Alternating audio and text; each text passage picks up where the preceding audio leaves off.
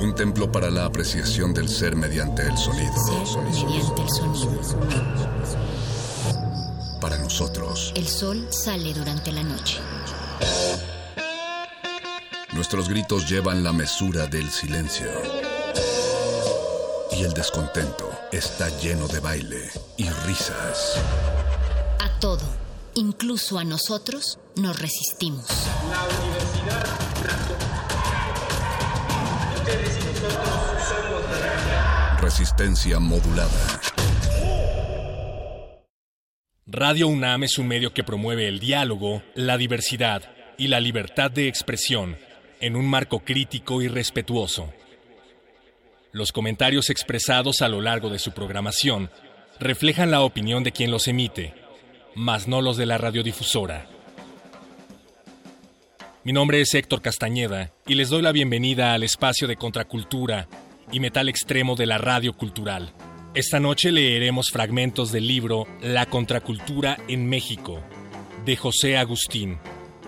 Y tendremos en entrevista a Deadside, una banda que trabaja desde Yucatán hasta Canadá y se presentará en el Sonder Metal Fest Online, uno de los festivales en línea que se dedican a promover el trabajo y el esfuerzo de poderosas bandas independientes mexicanas y de todo el mundo, y que se están convirtiendo en uno de los principales vehículos de difusión musical a lo largo y ancho de este apocalipsis.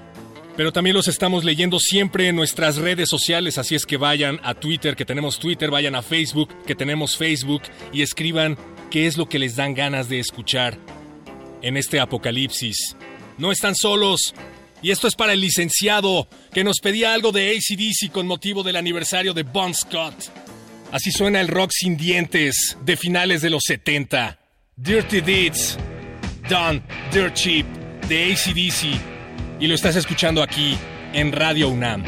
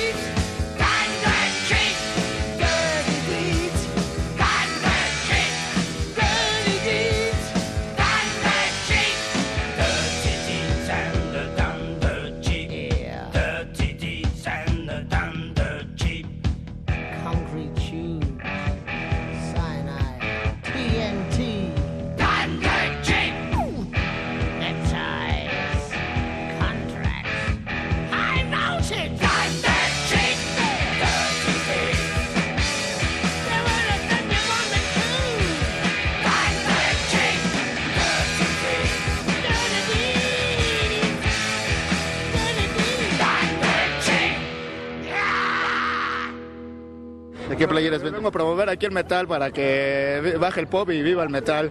Ya queremos más metal en la escena, que, que muera el pop. Es, no sé, Abursum, Emperor, Doctron. ¿Una pregunta? ¿Qué, qué champú utilizas tú? Yo que shampoo utilizo, este, Ego.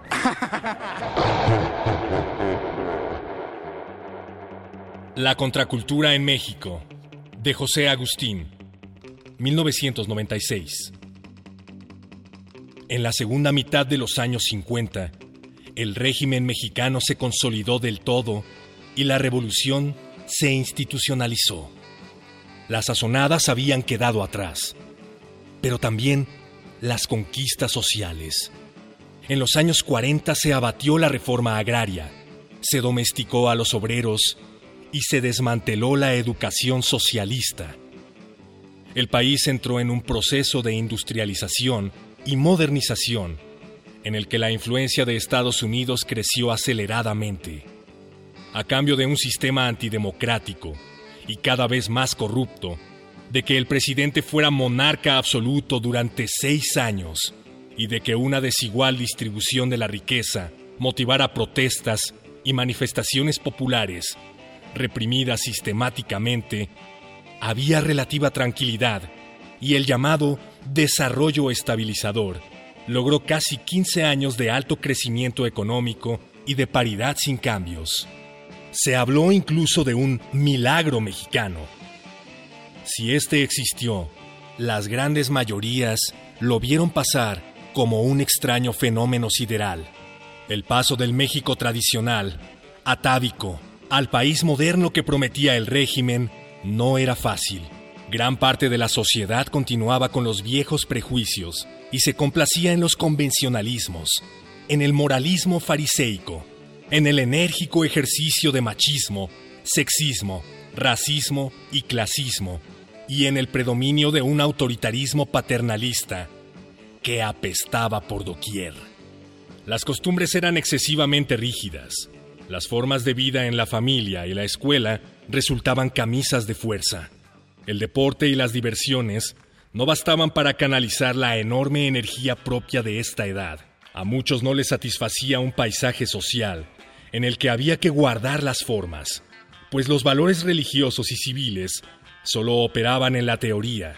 En la práctica se profesaba el culto al dinero, al estatus y al poder en medio de una alarmante indigencia interior, lo que generaba la emergencia de los aspectos más negativos de la gente, en especial de muchos quienes ocupaban sitios de autoridad. Los grandes cultos religiosos, como el católico, ya no cumplían bien su función de preservar la salud psíquica de las comunidades. Además de que el furor anticomunista de la época vitaminó una intolerancia que se intensificó a principios de los 60. Después de la represión a los maestros y ferrocarrileros y de la aparición de los rebeldes sin causa y de la revolución cubana, la represión a jóvenes e inconformes se volvió cosa de todos los días. Ante este contexto, tenían que aparecer vías que expresaran la profunda insatisfacción ante esta atmósfera anímica cada vez más contaminada, que encontraran nuevos mitos de convergencia, o en el caso de los jóvenes, que descargasen la energía acumulada y representaran nuevas señas de identidad. La contracultura cumpliría esas funciones de una manera relativamente sencilla, ya que por supuesto, se trata de manifestaciones culturales que en su esencia rechazan, trascienden, se oponen o se marginan de la cultura dominante, del sistema.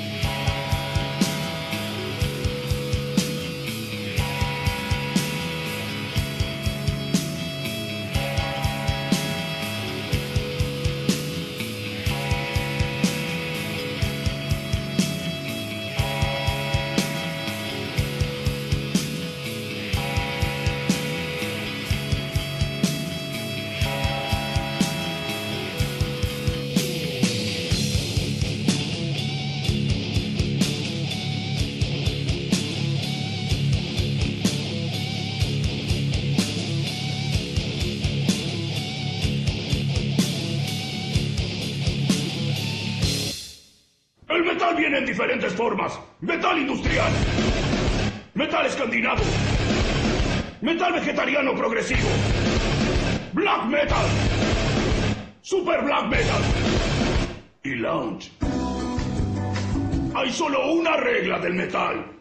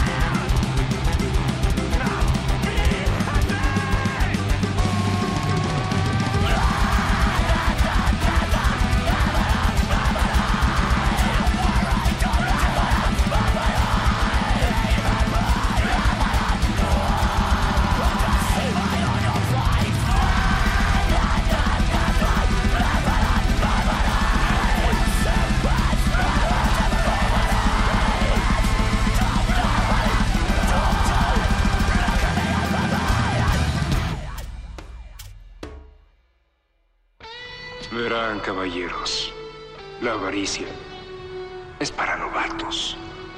El desorden, el caos, la anarquía. ¿No es eso divertido? ¡Esto es diversión, ¿o qué?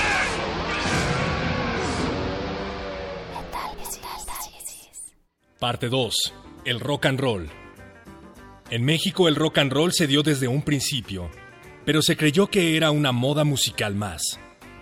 Solo que ahora venía del norte y no del Caribe.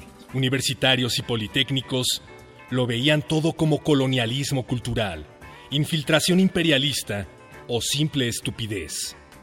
Tanto en Estados Unidos como en México, la campaña contra el rock and roll fue intensa por decirlo menos. Desde los hogares, las escuelas, el gobierno, los púlpitos y los medios de difusión se satanizaba al rock and roll porque era la puerta a la disolución, el desenfreno, el vicio, la drogadicción, la delincuencia, la locura, el infierno. El rock and roll era cosa del demonio o comunista, porque en esos tiempos se vivían los grandes furores anticomunistas.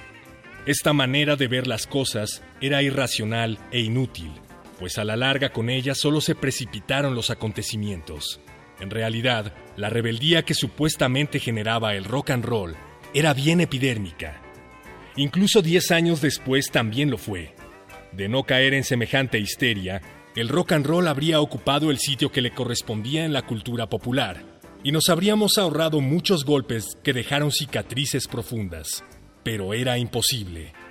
La época, especialmente intolerante, tenía a la represión como respuesta inmediata ante cualquier manifestación de inconformidad o rebeldía. Los mexicanos debían estar orgullosos de vivir en un país con libertad, paz, justicia social, democracia, crédito internacional y crecimiento sostenido. Ni remotamente se les ocurría que pudieron haber estado equivocados.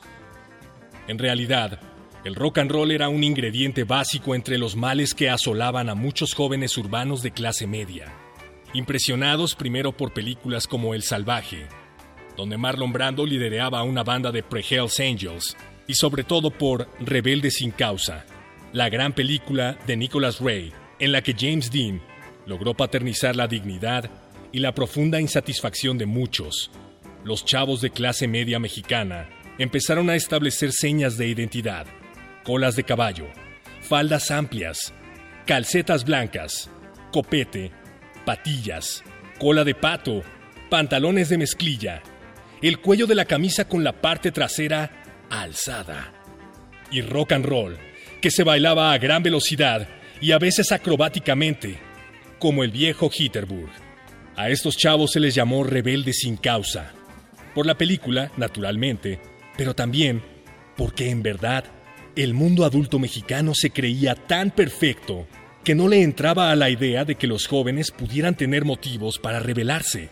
Además, no deja de ser significativo que el término viniera de una traducción literal del título de la película de Nicholas Ray, en el que la causa no se refiere a un motivo, sino a una causa judicial, y por tanto, más bien significa un rebelde sin procesar, un rebelde que está en la línea divisoria y no ha pasado a la delincuencia, un rebelde cultural. De cualquier manera, todo muchacho que no fuese obediente, bien peinado, pulcro y conformista, que no se quitara el pantalón de mezclilla, que cultivara el copete y le gustara el rock and roll, era visto como un rebelde absurdo, sin razón, un fenómeno inexplicable que debía corregirse aplicando la línea dura. A estos jóvenes, por su parte, les gustó la idea de ser rebeldes, y con más ganas siguieron bailando, arreglándose y vistiéndose como lo hacían. Su himno era la rola de los locos del ritmo, Yo no soy un rebelde, pues esta expresaba muy bien su condición. Yo no soy un rebelde sin causa, ni tampoco un desenfrenado. Yo lo único que quiero es bailar rock and roll y que me dejen vacilar sin ton y son. Vengan los locos y formemos en Afran una sesión. Traigan chamacos y andan viendo y que nos den un buen jalón. Y los discos del rebelde habrá un gran vacilón. las melenas, me gana bajo los copetes. Hay que se quiten las corbatas, que se pongan las chamarras, las guitarras las rodillas sin parar.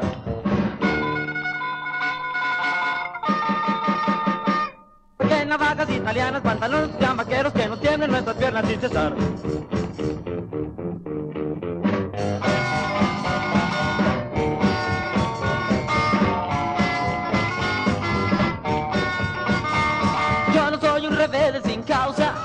Un desenfrenado.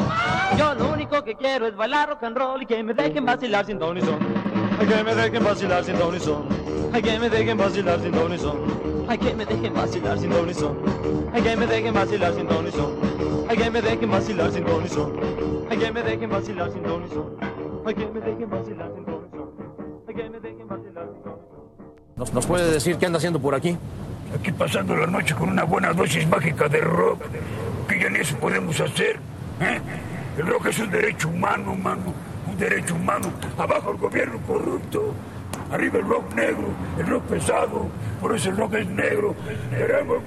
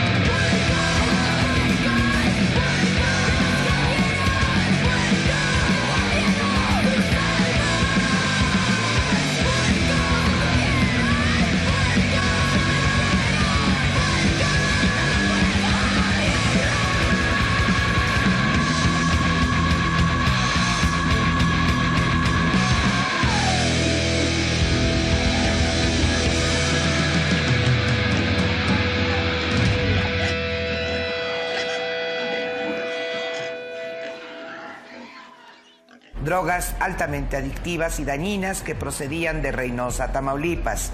Phil Barrera, perdón, casi 100 kilos, casi, casi, casi, casi 100 kilos de metanfetaminas, casi, casi, casi, casi, casi 100 kilos de metanfetaminas.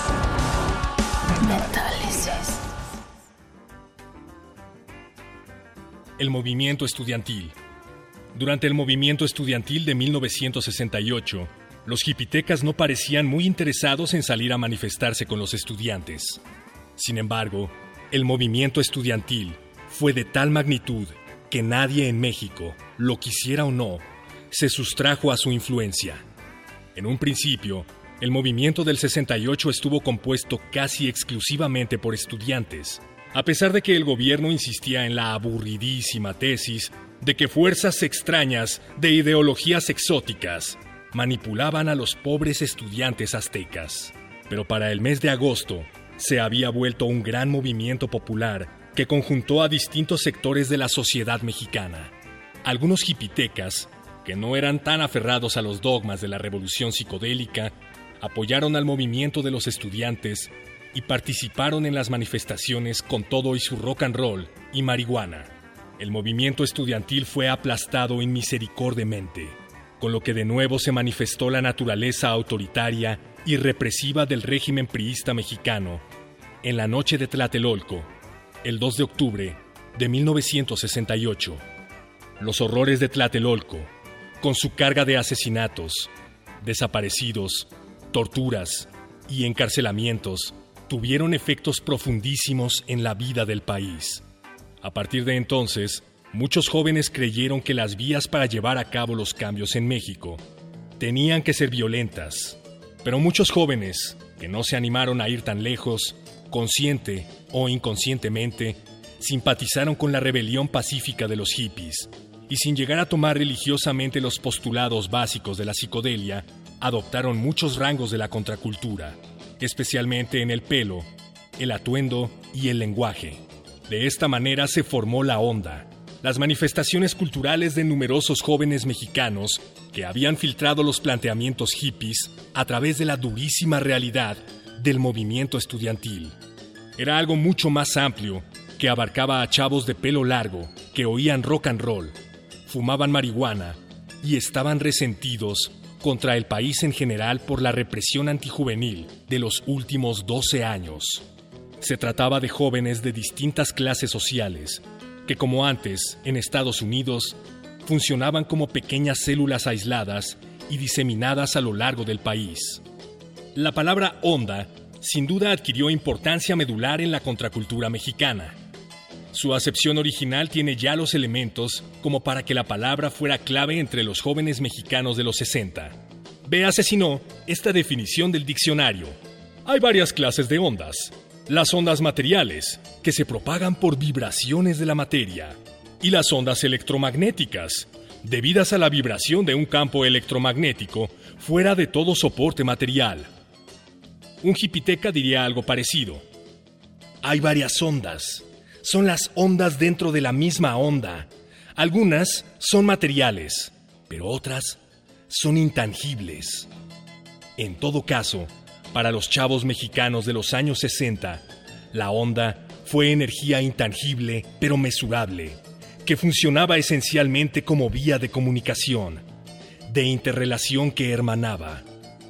Una onda podía ser cualquier cosa, pero también un plan por realizar un proyecto, una aventura, un estado de ánimo, una pose, un estilo, una manera de pensar e incluso una concepción del mundo. Pero agarrar la onda era sintonizarse con la frecuencia adecuada en la manera de ser, de hablar, de vestir, de comportarse. Era viajar con hongos o LSD, fumar mota y tomar cervezas. Era entender, captar bien la realidad, no solo la apariencia. Llegar al meollo de los asuntos y no quedarse en la superficie. Era amar el amor, la paz y la naturaleza. Rechazar los valores desgastados y la hipocresía del sistema que se condensaba en lo fresa, la antítesis de la buena onda. Los chavos de la onda siguieron siendo perseguidos, golpeados y encarcelados porque nunca hubo un movimiento articulado que permitiera la cohesión de tanto joven y la defensa de sus derechos. La contracultura en México, de José Agustín. En el próximo episodio seguiremos leyendo literatura subversiva para tiempos apocalípticos. Solo aquí, en Metálisis, el espacio dedicado al rock pesado, el heavy metal y la contracultura de la radio cultural.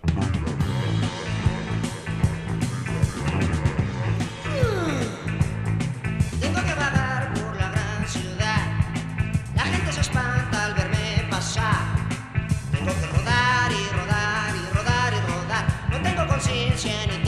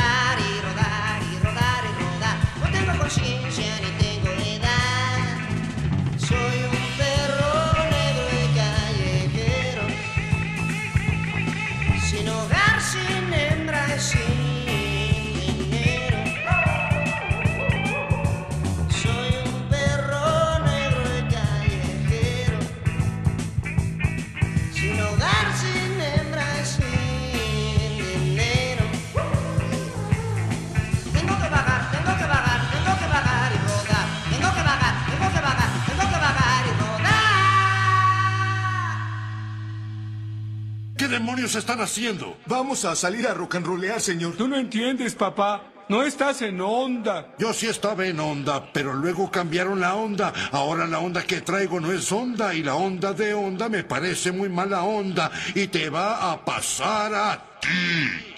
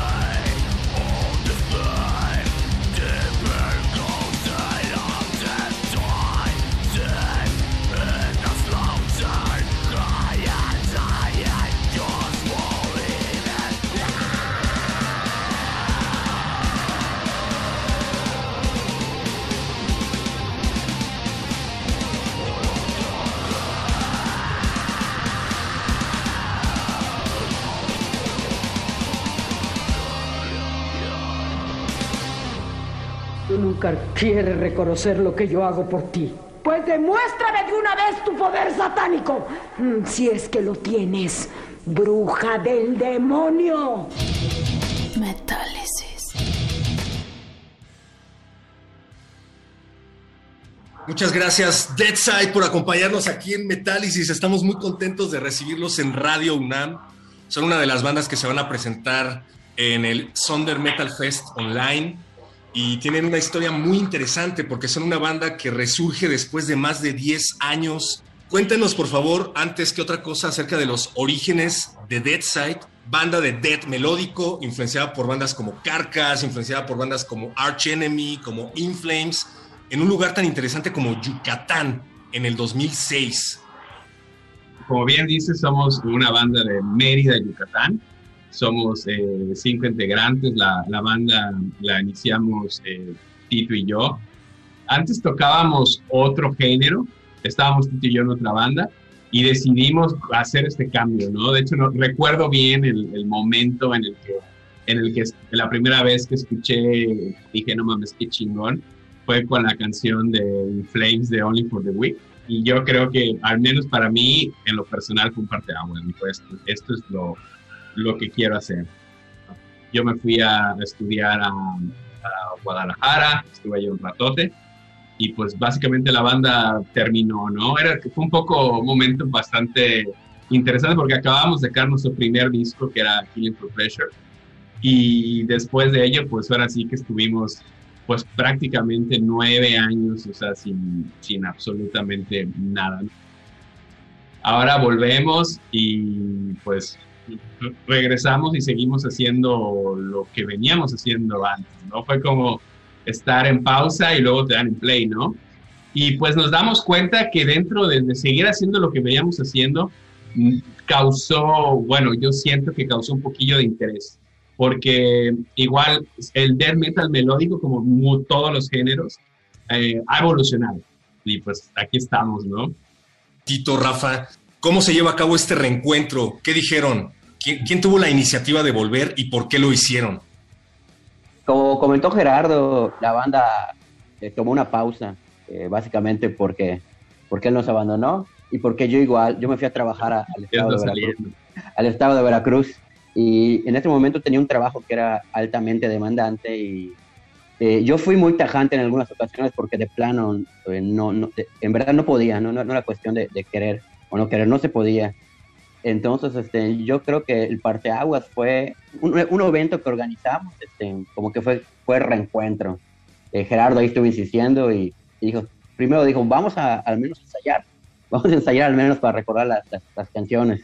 Hicimos un, un evento eh, después de 10 años. Y ahí pasó algo que, que creo que nos marcó a todos. Eh, fue el día que jugó en el Mundial México contra Alemania. Entonces, o sea, tuvieron un concierto de reencuentro el día del Mundial en el que se enfrentaron México contra Alemania. Sí, a huevo. El plan era, el plan era que Exactamente. Era para que la gente fuera a tomar. Si gana tu equipo favorito, vas a ver a Deadside para celebrarlo. Si pierde el a equipo, huevo. vas a ver a Deadside para meterte un slam y sacar Ah. todo tu odio, ¿no? A, a huevo, era, era ganar, ganar. No solo, no solo jugó México contra Alemania, eh, era Día del Padre, domingo. A la madre, es cierto. Entonces, bueno, no, no, era, no era como que el día más apto para, para que asistiera eh, mucha gente, pero sin embargo, lo que queríamos nosotros era, era regresar, era tocar. Al final, no fue, la verdad, fue muy poca gente, sin embargo, para nosotros significó mucho el hecho de armar eh, eh, todo el set nuevamente, porque tocamos eh, todo el disco. Se acercaron unas personas eh, que realmente no conocíamos y nos dijeron, eh, oye, cabrones, qué bueno, qué bueno que decidieron reunirse nuevamente.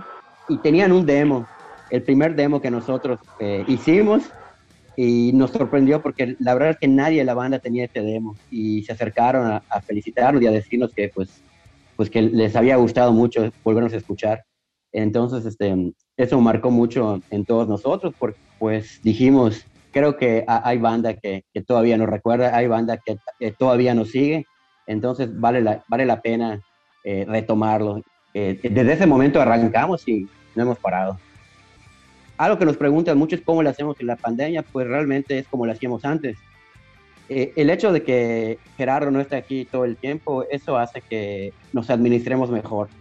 y pues ahí andamos planeando. Este, yo ahí a- a- adelanto, Gerardo cuando, cuando viene aquí a, a Mérida, que, que normalmente viene unas tres veces al año, pues ya se echa todas las grabaciones para avanzar este, todo lo que se pueda. Ahora pues estamos enfocados en, en el tema de, de grabación, eh, pues por el tema de, la contingencia, eh, estamos participando únicamente en, festivales online. Entonces esa es la dinámica, tratamos de, de hacerlo todo eh, con tiempo, de planearlo de la mejor manera posible para que cuando esté Gerardo aquí, estén, pues hacer todo lo que se pueda. ¿Cómo comparan el sonido de la banda en estos momentos con el que estaban haciendo en aquella época, en términos de producción? Rafa, si quieres. El sonido que logramos en Descending into Xibalba es bastante bueno, está muy bien logrado, no tengo ningún reparo en decirlo. Si lo comparamos con, con el sonido que escuchas regularmente en lo que suena actualmente en el metal, te podría decir que sí suena muy, muy diferente. Por ejemplo, ahorita hay mucho sonido enfocado al deathcore, al metalcore, que es un sonido más metálico, más filoso. En cambio, nosotros no, buscamos un, un sonido un poquito más vintage, un sonido un poco más espeso, con un poco más de medios, con un poco más de graves, eh, siempre buscándole dar igual una diferencia al sonido de los leads, tener uno, un buen sonido de leads para que este, la gente pueda identificar esas secciones que se hacen precisamente melódico, ¿no? Y eh, en cuanto al tema de la voz, la verdad es que eh, Gerardo, Gerardo la rompió, brother, la rompiste, carnal. Gracias, carnal. La verdad es que este, sí es este, muy, muy, es un sello muy particular de Dead Side, nuestra voz, ¿no? Que es Gerardo, nuestras letras, eh, la el, el tema, el asunto de la composición igual es este, muy interesante porque Tito es el que realmente produce y compone casi todo, ¿no? Muy pocas veces le cambiamos algo. Va a ser interesante eh, ver qué va a pasar ahora. O sea, porque como bien dice Tito, creo que estamos en una ola de bandas yucatecas, o sea, yo lo llamo que es la ola yucateca, que, que han venido surgiendo estos años, o sea, yo creo que por las ansias de estar tocando, la pandemia, varios elementos. Hay unas bandas excelentes, ¿no? Estoy muy interesado en saber qué va a pasar cuando esperemos que esto pase lo más pronto posible y empezamos a, a tener eventos, o sea, eh, si va a haber eh, el foro para todas estas bandas, o sea, creo que vamos a tener que, que, tocar mucho fuera de Mérida, ¿no? Pero es un poco triste que no tengamos, eh, que no haya lugares, muchos lugares donde tocar música eh, de metal original en, en, en Mérida. Sí, pero bueno, sí. es un problema que tenemos. Por lo pronto aprovechemos estos espacios. Oigan, pero aprovechemos entonces para hablar acerca del futuro. Ya nos decían que tienen muchas ganas de tocar en directo. Todos queremos irlos a ver a, a, tocar en directo, pero sabemos que también están grabando nuevo material. ¿Qué es lo que le depara al futuro inmediato a Dead Side? Eh, como bien comentas, eh, ya estamos trabajando en el nuevo disco. Prácticamente la música ya está terminada. De hecho, ya, ya, ya grabamos ahí un par de, de tracks.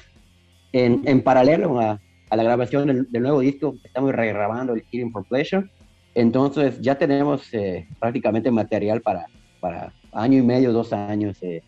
Entonces, este, estamos muy activos. Eh, creo que aprovechamos muy bien todo este tema de la contingencia. Como bien comenta, nos tomamos un atajo. Eh, la verdad es que ya nos conocen en, prácticamente en, en, todo el país, es cosa que hubiéramos tardado un poco más en, en lograr si, si lo hubiéramos tenido que hacer de, de, forma presencial. Ahora lo que nos toca es seguir sacando material y apenas nos, nos lo permita la pandemia, pues ¿qué vamos a hacer? Vamos a demostrar en lo que podemos hacer en vivo. Por lo que formamos la banda, lo que nos gusta hacer es tocar, no hay más. Escuchen Descending into Xibalba, el nuevo material de Deadside, o más bien el último material de Deadside, que ya se encuentra en todas las plataformas digitales. Y no se los pierdan el próximo 20 y 21 de marzo en Sonder Metal Streaming Fest, junto con bandas como El Chivo, Ariem, Rotten y muchas, muchas bandas más. Yo soy Héctor Castañeda, esto fue Metálisis, nos escuchamos el próximo viernes a las 8 de la noche, o tal vez no. Esto es Blood for Gold, The Descending into Xibalba, The Dead Side. Gracias, buenas noches.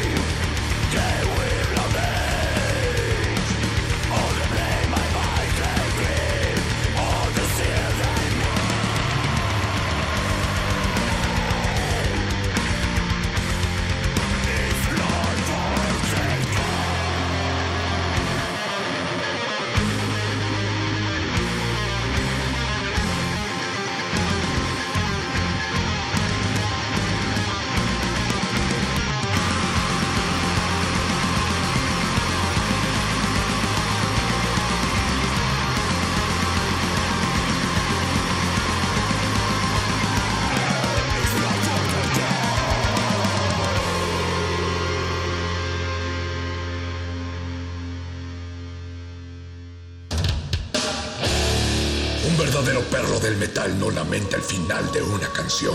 Celebra el inicio de la próxima.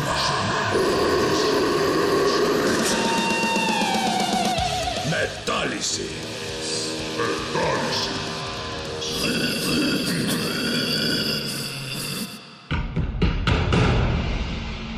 Como dijo el sabio Playlist Zoo, el viaje de las mil canciones empieza siempre con la primera reproducción.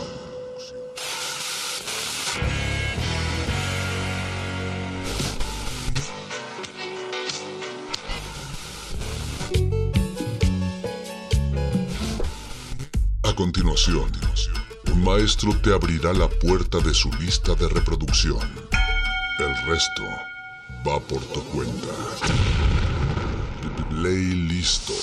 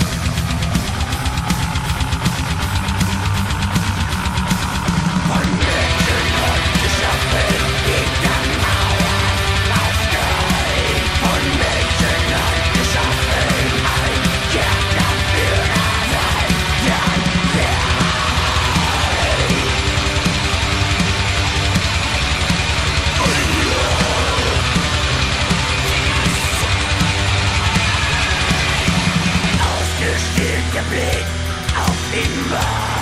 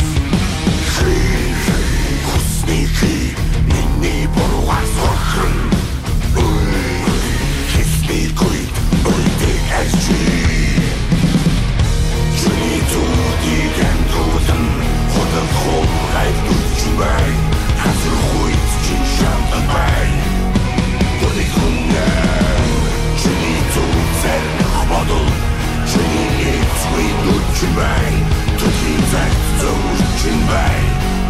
know.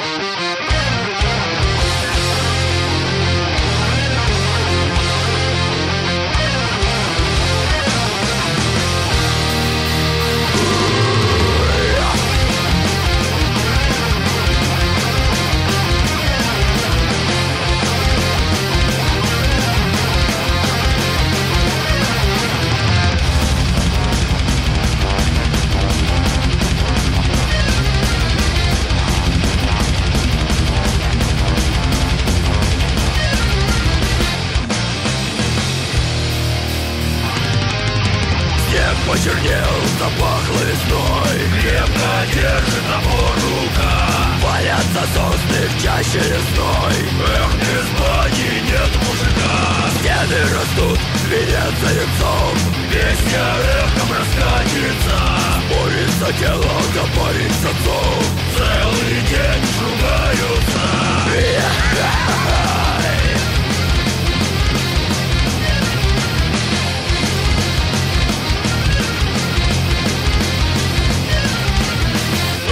что же ты бездолго делаешь? Что ж так рубит? Кто так кладет? Хоть сдох ничего не поделаешь Только обида души рвет Моя готова теперь протопить Хорошенько попариться Дело сделано, пора бы их быть от чарки откажется?